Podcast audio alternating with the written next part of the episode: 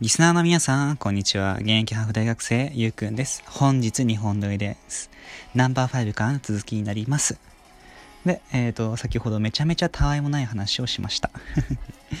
あ、あとコーナー説明も忘れてました。えっ、ー、と、この番組では、えっ、ー、と、ハーフ大学生の僕が、えっ、と、気になったこととか、ハーフ視点なり、大学生視点なり、いろいろと語っていこう。そんな番組です。できたら見に来てほしいかな。イケボできたかなできたかな今 できてなかった気がする うん。それじゃあ、えっ、ー、と、今回ちょっとね、お一つトークテーマありました。えっ、ー、と、ちょっとね、日本撮りで、先ほどちょっと思い出せなくて今思い出したんですけど、えっと、このコロナ自粛期間中に僕めちゃめちゃ夢を見たんですよ。うん。ほぼ毎日。すっごい、えー、誰かね、見てる人いないかな？そう、すっごい面白い夢で、毎日変わるんですよ。さながら映画のように。すっごい面白くて。で、なんか、で、緊急事態が終わったじゃないですか。解除されてからなんですけど、しばらく夢見てないんですよね、僕。でも地域によって日にちはちょっと違うと思うんですけど、なんかかれこれほんとね、1週間もしてないと思うんですけど経ってはないと思うんですけどちょっとね見てなくて。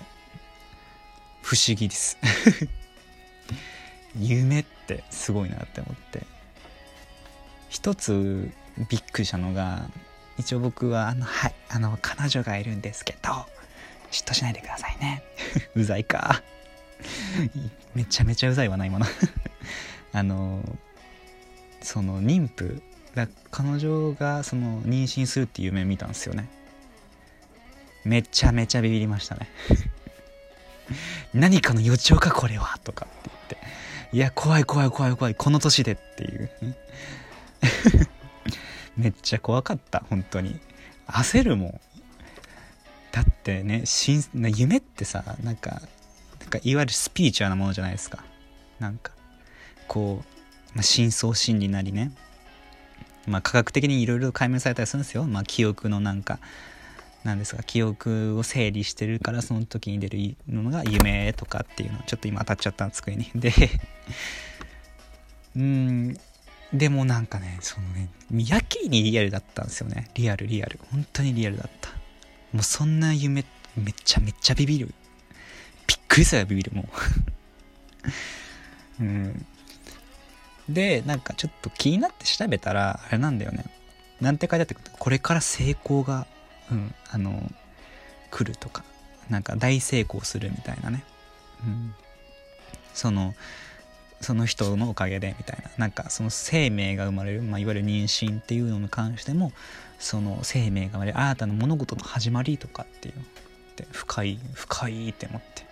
なるほどなーって ちょっと嬉しかった。そんな夢。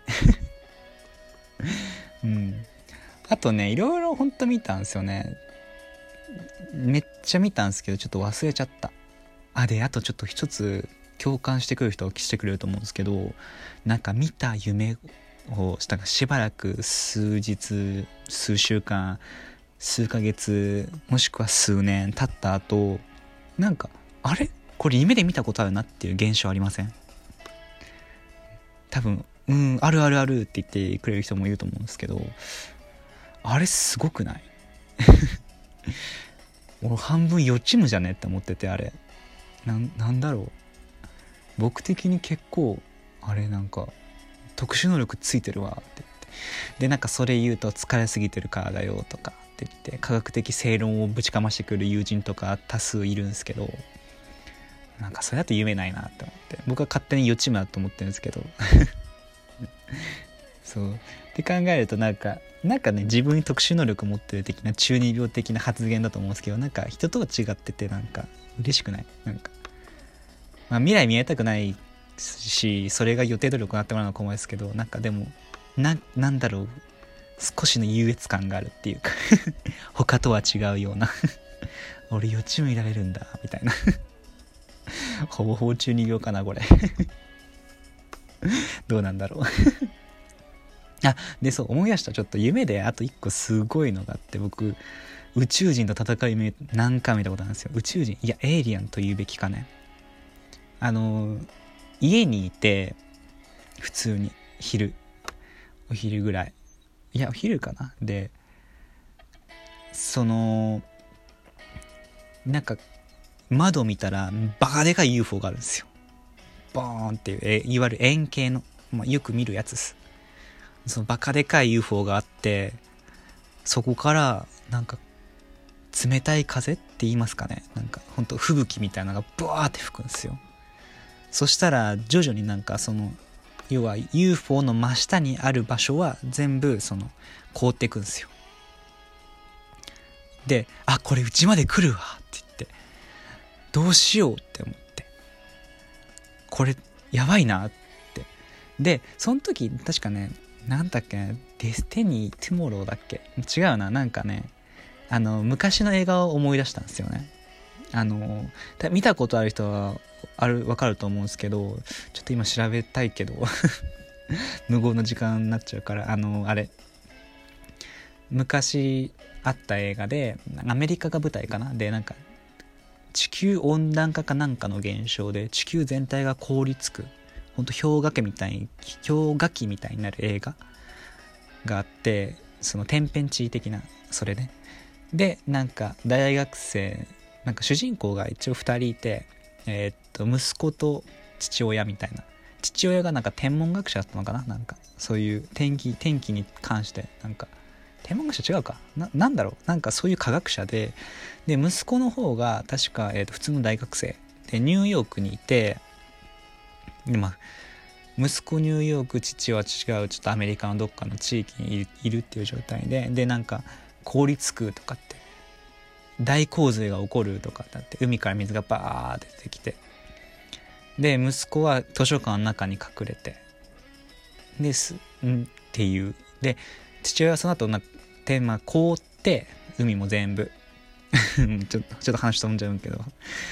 全部凍った後父親はその凍ったアメリカを目指してその息子を助けに行くみたいなお話で。